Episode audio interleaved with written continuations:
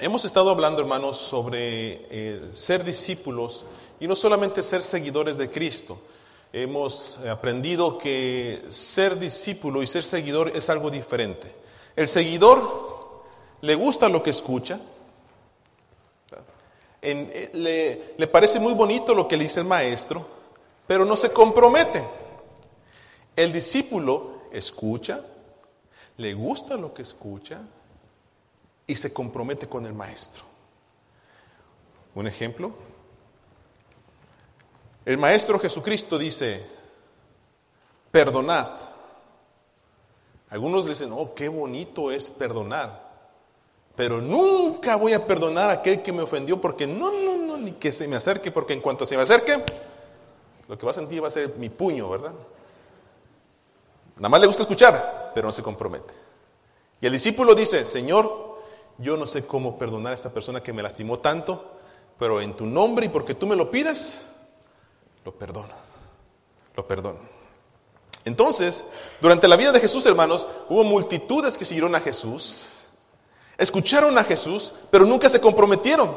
Y otros se comprometieron y siguieron a Jesucristo y fueron la iglesia cristiana que hasta el día de hoy tenemos. Así que quiero decirle esto.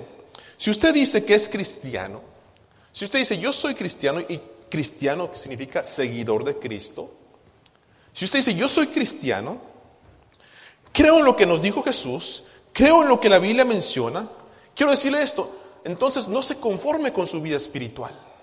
No se conforme con su vida espiritual. Haga algo al respecto. Lea la palabra de Dios. Busque qué nos quiere decir Dios a nosotros el día de hoy. Este fin de semana, hermanos, vivimos yo creo que uno de los eventos más históricos de este país, ¿verdad?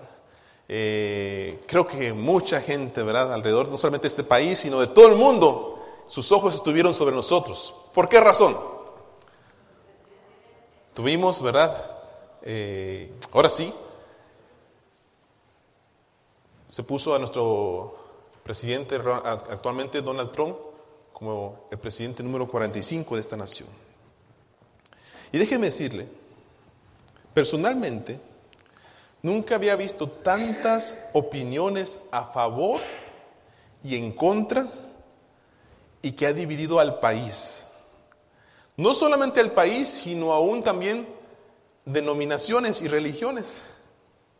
Personas, ¿verdad?, que, se dan, duro porque unos están a favor de Trump y otros están en contra de Trump.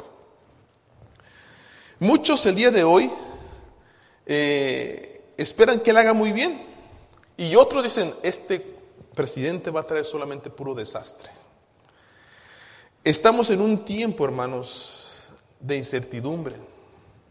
Aún el mundo alrededor no sabe qué esperar del presidente Donald Trump. Están diciendo, vamos a ver qué movimiento va a hacer para nosotros entonces poner nuestra eh, parte. Déjeme decirle algo, por favor. No se enganche con esta situación. No, no pierda su gozo, no pierda su felicidad. No deje que esta situación, ¿verdad?, divida su familia, divida a sus amigos, divida a la gente que usted ama. No caiga en la tentación de que su corazón se llene de amargura. Eh, usted, lo ha visto en la televisión, ¿verdad? Eh, gente que está protestando, pero no protestan de la manera adecuada, están destruyendo cosas, ¿verdad? De edificios y aventando eh, cosas. Eso no es la manera correcta. Su corazón se está lleno de amargura. Déjeme decirle algo en esta mañana. Hay una persona en la cual usted y yo debemos confiar. Y ese es Jesucristo. La Biblia dice así en Jeremías 17:5. Maldito el hombre que confía en el hombre. Maldito el que se apoya en su propia fuerza y aparta su corazón del Señor. Así que déjeme decirle esto en esta mañana. Nuestra confianza no está en si Donald Trump como presidente de esta nación va a ser bien. Nuestra confianza está en que el Señor está con nosotros y su poder. Y dice la Biblia, el Salmo 118, versículo 6, miren, Jehová está conmigo Lean conmigo, por favor. Jehová está conmigo. No temeré. Amén. Pero comento esto, hermanos, porque quiero llamar la atención a algo que sucedió en la inauguración. Yo no sé cuántos de ustedes vieron la inauguración, ¿verdad? De, del presidente. Eh, Donald Trump, hermanos, ustedes no, no, nada escondido, sabemos que él como hombre de negocios tiene millones de dólares. Tiene millones de dólares, tanto así, ¿verdad? Que él mismo sabemos que ya rechazó el sueldo como presidente y solamente, ah, creo que dijeron que algo se iba a recibir solamente un dólar, ¿verdad? Como presidente de esta nación. Tiene una gran capacidad de hacer negocios. Ahora es nombrado como uno de los hombres más poderosos del mundo. Y tiene en sus manos, hermanos, secretos que pueden destruir millones de personas. Está rodeado de personas con mucho poder, con muchas riquezas, respetado por unos, odiados por otros. Pero aún ese hombre, hermanos, aún ese hombre todo con dinero, con millones y cosas materiales, aún ese hombre permitió que en la inauguración oraran por él. ¿Se fijaron en eso o no? Varios pastores intercedieron por él para que Dios lo llene de sabiduría y lo llene de poder y lo llene de inteligencia para gobernar el país de Estados Unidos. Y no sé si, no sé si se fijaron, hermanos, yo estaba viendo esto, pero después de cada oración, la gente aplaudía. Y aún en una de esas oraciones vi a Donald Trump, ¿verdad? Que también aplaudió. También aplaudió. Pero lo que voy es esto, hermanos. Quiero pensar que aún este hombre, con tanto poder en sus manos, con tanta riqueza material, con tantas cosas que él puede decir y dice, yo soy feliz, él, quiero pensar que dijo, Dios, si estás ahí, si existes, ayúdame, bendíceme. Quiero pensar eso. Ahora, quiero comentarle esto. Este hombre poderoso, humanamente hablando, vamos a decirlo así, con todo lo que tiene, aún pide la bendición de Dios. Aún pide la bendición de Dios. Pero quiero decirle, gracias a Dios porque la bendición de Dios no se obtiene por quien eres, por lo que tienes o por lo que has logrado. No se obtiene la bendición de Dios por eso, hermanos. La bendición de Dios se obtiene por gracia. Y gracia significa un regalo que no merecemos. Un regalo que no merecemos. Y quiero decirte esta mañana, no necesitas ser un presidente para que Dios te bendiga y puedas sentir su presencia. Aunque los pastores y líderes más prominentes, ¿verdad? Que oraron por Donald Trump, para que Dios lo bendijera, aunque, aunque alguien orara por ti así, no necesitas eso para hacer la bendición de Dios.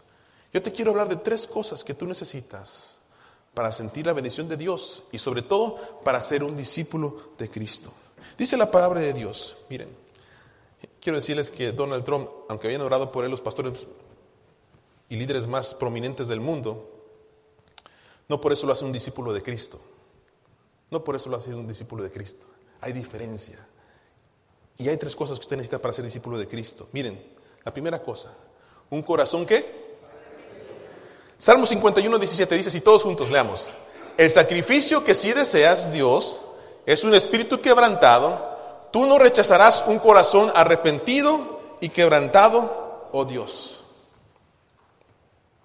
El corazón, hermanos, en la Biblia es utilizado como una figura para mostrar dónde se asientan las emociones, las pasiones, el entendimiento, el decir lo que somos en nuestro interior como personas. Es una figura, ¿verdad? Para mostrar lo que usted y yo somos como personas. Y la Biblia nos enseña, hermanos, que el corazón no transformado, el corazón que no ha sido transformado por Dios, siempre está inclinado a hacer lo malo. Dice la Biblia, y Jesús lo dijo, Mateo 15, pero lo que sale de la boca proviene de dónde? Dice, y eso es lo que daña a las personas, eso es lo que contamina. Miren, porque del corazón provienen qué? Malos pensamientos, los homicidios. ¿Qué más? Los adulterios, las fornicaciones, los robos, los falsos testimonios y el chisme. ¿De dónde proviene eso? de su corazón. De su corazón. Cuando usted tiene malos pensamientos, o usted anda pensando en engañar a su esposa o a su esposo, o usted anda viendo lo que no tiene que ver, o usted anda pensando, dice, este cuate me dañó y en cuanto tenga la oportunidad lo voy a matar. O anda solamente hablando chisme y falso testimonio, dice la palabra de Dios, ¿eso sale de dónde? De su corazón, de su corazón. Y hermanos, usted puede ser muy religioso, Usted puede ser bien religioso, pero no significa que eso honre a Dios. Miren lo que dice la palabra de Dios en Isaías 29:13. Dice pues el Señor, porque este pueblo se acerca a mí con su boca y con sus labios, ¿qué? Me honra. Pero ¿dónde está su corazón? Está lejos de mí, dice. Y su temor de mí no es más que un mandamiento de hombres que les ha sido enseñado. Eso dice la palabra de Dios. Que nuestro corazón, si no ha sido transformado, aunque vengamos a la iglesia, ¿verdad? Aunque seamos eh, nazarenos, presbiterianos, este, eh, católicos o lo que usted quiera, tenemos la etiqueta aquí nada más. Pero nuestro corazón está lejos de Dios. Nuestro corazón está lejos de Dios. Entonces, hermanos, déjeme decirle esto. Hablando un poco más y con respeto de todo lo que ha pasado este fin de semana, Quisiera decirles, hermanos, que he escuchado decir esto sobre el presidente Donald Trump. Dice, hay personas, dice, que aman a Dios. Dice, Donald Trump ama a Dios. Donald Trump es un hombre cristiano. Donald Trump es un hombre que teme a Dios. Y he escuchado personas que han dicho, no, Donald Trump dice, ese, ese es el hijo del diablo. Dice, Donald Trump dice, ni qué cristiano va a ser. Donald Trump y ta, ta, ta, si le dan y le dan y dan. Pero déjeme decirle esto. La realidad es que ninguno de los que estamos aquí y de los que están afuera, ninguno de los que estamos aquí conocemos el corazón de Donald Trump. No lo conocemos. No lo conocemos. Pero ¿qué pasa, hermanos? Solamente Dios conoce el corazón del presidente. Y Él va a recibir su recompensa. Porque todo lo que nosotros sembramos, eso cosechamos. Todo lo que usted siembra, eso va a cosechar. Miren lo que dice Jeremías. Pero yo, el Señor, investigo todos los corazones y examino las intenciones secretas y a todos les doy su debida recompensa según que lo merecen sus acciones. Sus acciones. Pastor, pero en esta mañana, eh, ¿acaso puede existir un corazón limpio? ¿Acaso puede existir un corazón que no tenga maldad? Déjeme decirte, por eso murió Cristo por ti. Por eso murió Cristo por ti. Por eso dio su vida para que tú tuvieras una nueva vida y un nuevo corazón. Por eso derramó su sangre para que tus pecados fueran lavados y un corazón limpio, ¿verdad? Te fuera dado a ti. Ahora soy pastor, pero en sus momentos como joven ofendí a mi Dios. Hice lo malo. Como alguien me dijo una vez, ah, pastor, tiene sus manchitas. sí, tengo mis manchotas. Pero sabe una cosa, Dios tuvo misericordia de mí. Y un día vine a Él con todo mi corazón manchado. Y le dije, Señor, te necesito, perdona mis pecados. Y Él me lavó con su sangre preciosa. Y desde ahí, hermanos, decidí con mi propia vida servir a aquel que me perdonó y me dio una nueva oportunidad de ser una mejor persona. El Señor dice, vengan, vamos a discutir cuál es el problema. Aunque sus pecados sean como el rojo más vivo, yo los voy a dejar blanco como la nieve. Aunque sean como tela teñida de púrpura, yo los dejaré blancos como la lana. Y yo no sé cómo está tu corazón esta mañana. Ustedes saben, hermanos, nadie puede esconder esto. Cuando nosotros hacemos lo malo delante de Dios, no hay paz. No hay paz. Hay un peso bien grande porque estamos haciendo lo malo y solamente nos escondemos y queremos estar a solas y no queremos que nadie nos hable. Y cuando, experimentamos la presencia de Dios, preferimos ocultarnos, decir, Señor, ni me mires porque yo soy hombre malo y soy mujer mala. Pero a lo mejor tú necesitas un corazón limpio esta mañana. Y déjame decirte, solamente Dios conoce tu corazón. Solamente Dios te puede juzgar. Y ya no tienes que vivir con más con esa carga de tu maldad. Dios te puede perdonar. Si en esta mañana tú le dices ahí en tu corazón, Dios, perdóname, perdóname. Ahora, qué bonito sería, hermanos, que todo terminara ahí, ¿verdad? Que solamente llegáramos aquí a este lugar y dice, Señor, perdóname mis pecados y ahí muere. No, no termina ahí. La Biblia también nos pide que nosotros, hermanos, como discípulos, tengamos una entrega total delante de Él. Yo no sé si usted se ha topado con personas que, que están pasando un problema muy grande y usted les dice, mira, Juanito, mira, Barbarita, mira, Ruti, no lo hagas así. No engañes a tu esposa. No te emborraches tanto. No uses tantas drogas. No hagas, vaya, ve a la escuela. No hagas aquí, no hagas allá, no hagas aquí. Y la persona dice, no, sí, tienes razón, ¿verdad? Sí, tienes razón, sí, sí, yo sé, yo sé, yo sé que estoy mal, yo sé que estoy mal, yo sé que estoy mal. Dice, pero entonces, ¿qué? ¿Me vas a hacer caso? Sí, sí, sí, te voy a hacer caso, sí, te voy a hacer caso. Y a la semana, ¿qué, qué pasa? Ahí están haciendo lo mismo, ¿verdad? Están haciendo lo mismo, ¿verdad? Emborrachándose, estando con otra mujer, este, no yendo a la escuela, usando drogas. Y tú dices, y de ahí, no son obedientes. Les gusta lo que escuchan, pero no son obedientes. La palabra de Dios, hermanos, en el Antiguo Testamento utiliza una palabra que se llama obedecer, pero viene del hebreo que también significa oír. Significa oír. De manera tal, hermanos, que cuando usted dice yo obedezco, es una respuesta activa a lo que uno está oyendo. A lo que uno está oyendo. Usted le dice a su hijo, hijo, por favor, ve y tráeme la escoba. Si el hijo le está obedeciendo, en el contexto sería lo que estoy predicando, es, él está escuchando y está obedeciendo y va y agarra la escoba y se la trae. Aquí está mamá. Aquí está la escoba.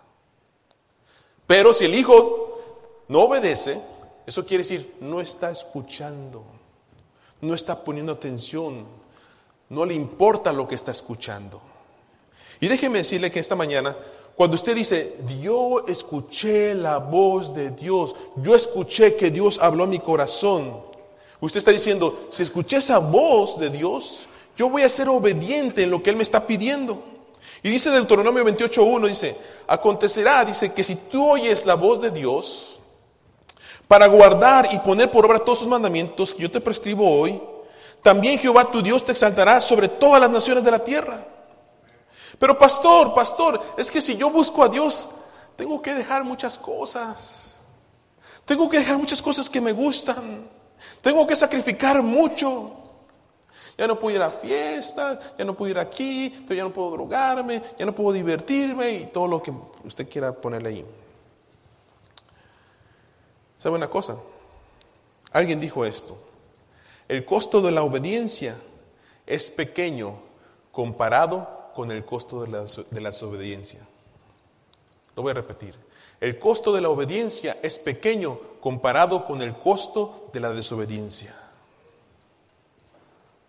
¿Sí o no? Sí, ¿verdad? Estaba yo con una pelota de básquetbol jugando en el patio cuando estaba chiquito, hace unos cuantos años atrás nada más. Y estaba mi hermanito David, que ustedes ya lo conocen, más grandote, estaba ahí en la pared. Y cada vez que pasaba él, yo agarraba la pelota y ¡pa! Entonces pegaba la pelota en la pared arriba y rebotaba y regresaba conmigo. Y ahí pasaba otra vez mi hermanito y yo, ah, según yo controlando que no le pegara. Sale mi papá. Me dice, ya te vi, Carlos. Ya te vi. No lo hagas. Porque si golpeas a tu hermano, te voy a pegar. Te voy a dar tus nalgadas. Ok, ok, ok, ok, ok. Se mete mi papá a la casa. Pasa mi hermano David. Pasa de regreso y yo, En uno de esos se sube unas escaleras, hermanos, mi hermano, había una pequeña escalera, y se pone en una parte así, un poquito más grande, y yo tiro, le tiro la pelota para aquel lado, pero no me di bien. Y cuando menos me di cuenta, usted sabe que la pelota de básquetbol es más grande que la de fútbol y es más pesada. Entonces mi hermanito de cuatro años nomás sintió un pelotazo en la cabeza ¡Pah! Y dos vueltas, así, ¡pum! De carambola, eso sí. Qué bien sabe, hermano. ¿eh? Cayó, paz.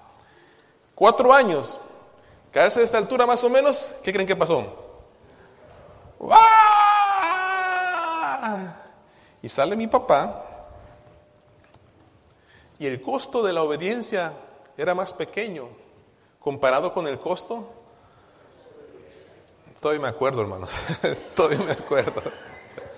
Todavía me acuerdo. Y más porque aquellos que hemos tenido papás, ¿verdad? Eh, eh, latinos así, esos hombres fuertes. Y mi papá agarraba su cinturón, ¿verdad? Y nos pegaba en la espalda así, pa, pa, pa. Y de rodillas, ¿verdad? Esa es la forma que nos, ¿verdad, hermanos? Que nos disciplinaron nuestros papás. Y ahora dicen aquí, no, que ni le pegues una nalgada porque lo vas a traumar al niño. Mi papá nos, dio duro. Aquí estoy, hermanos. Me porto bien, hermanos. Me porto muy bien. Y más cuando lo veo a mi papá. me cuadro.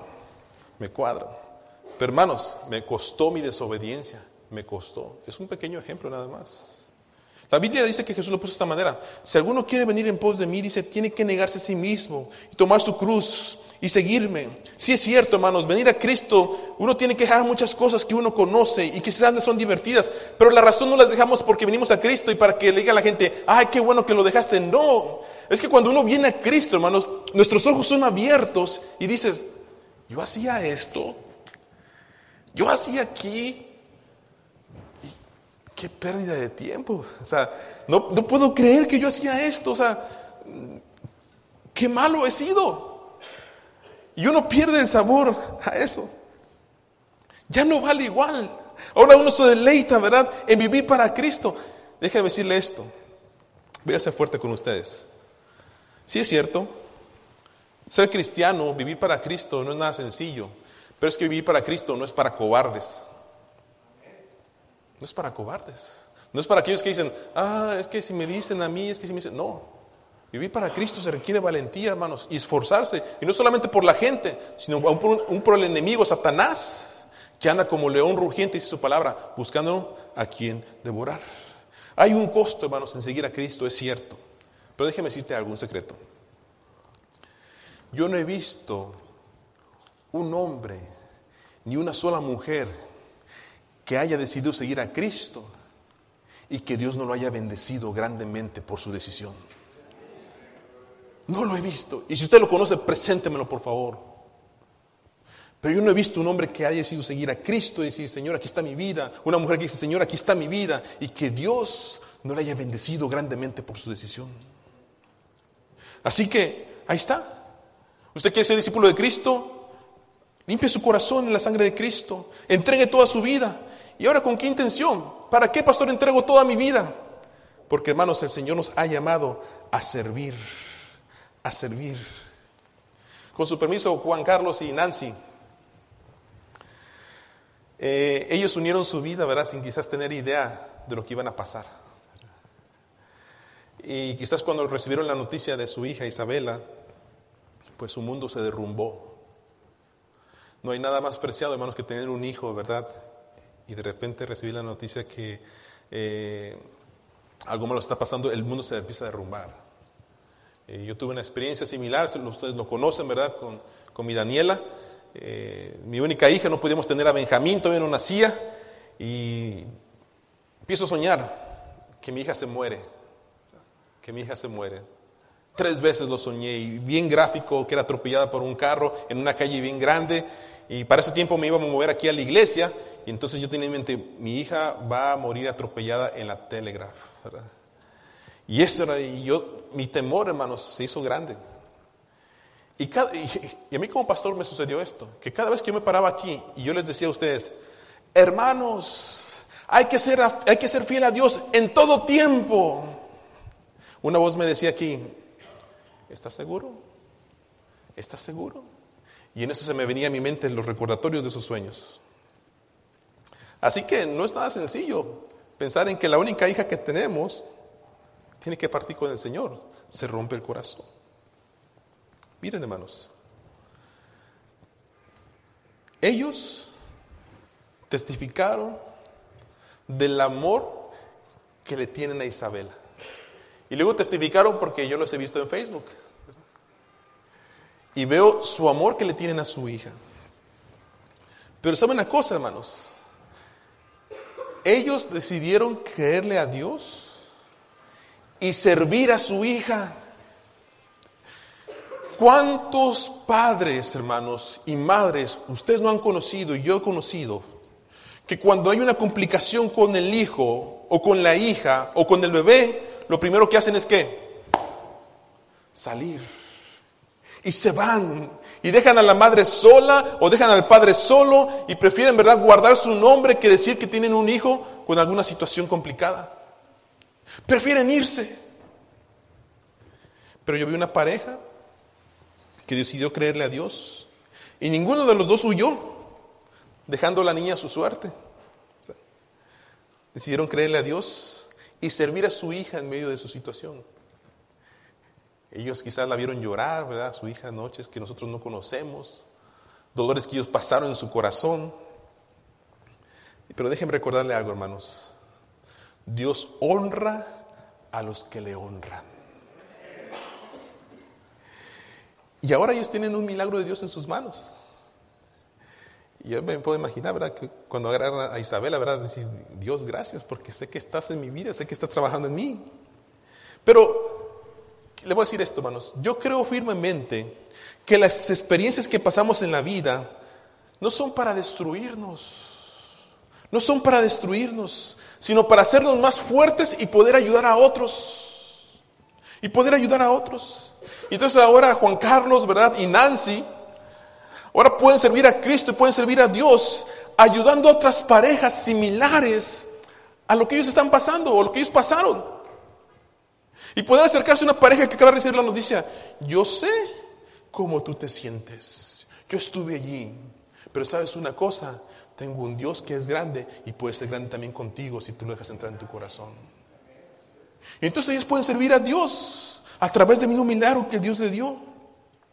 Entonces quiero decirle, hermanos, a nosotros como discípulos de Cristo, no solamente se nos llamó a limpiar nuestro corazón, a sentir paz y a darle toda nuestra vida completa, sino también servir a los demás.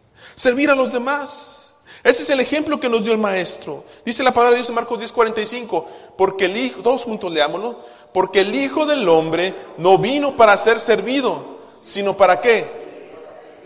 Y para dar su vida en rescate por muchos. Sí, yo puse como ejemplo a Juan Carlos y a Nancy. Pero yo quisiera hacer la pregunta a usted. ¿Qué milagro ha hecho Dios en su vida?